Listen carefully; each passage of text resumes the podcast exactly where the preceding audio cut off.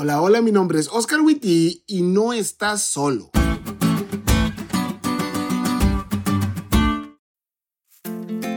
Hay una gran diferencia entre estar solo y sentirse solo. Estar solo tiene que ver con falta de compañía. Solo se experimenta cuando no hay gente a tu alrededor y se resuelve cuando la gente llega. Sin embargo, sentirse solo es algo totalmente diferente. Porque no importa cuántas personas hayan ni qué tan cerca estén, la sensación de soledad no desaparece. Justamente eso es lo que le pasaba al pueblo de Israel en tiempos del exilio después de haberla regado a lo grande, como dicen aquí en México cuando alguien se equivoca de manera magistral, el pueblo de Dios fue llevado cautivo. Así que ellos dieron por sentado que Dios los había abandonado. Si Dios estuviera con ellos, no estarían allí, ¿no? Y quizás muchos de nosotros pensamos así. Si las cosas no van bien después de muchos errores cometidos, es obvio que Dios ya no está con nosotros. Esa es una sensación humana tan antigua como el libro. Pero hoy quiero desmentirla y no con mis palabras, sino con las de Dios, justo en ese momento en el que el pueblo estaba mal. No temas porque yo estoy contigo. No desmayes porque yo soy tu Dios que te esfuerzo. Siempre te ayudaré, siempre te sustentaré con la diestra de mi justicia.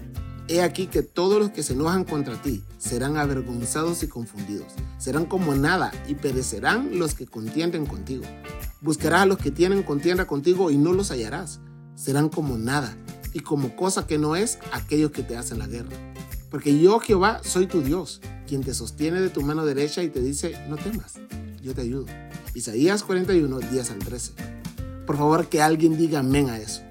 El pueblo estaba cautivo porque habían desdeñado del amor y la protección divina y le habían dicho a Dios, no te necesito.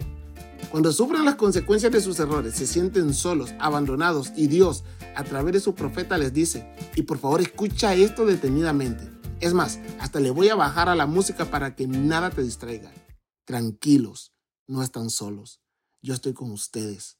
Puede que se sientan solos, pero no lo están. Volteen a verme y sentirán paz, porque aquí estoy, hijitos, tan cerca que puedo tomar sus manos. Uf, poderoso. Guarda este podcast y escúchalo cada vez que no sientas la cercanía de Dios. No estás solo.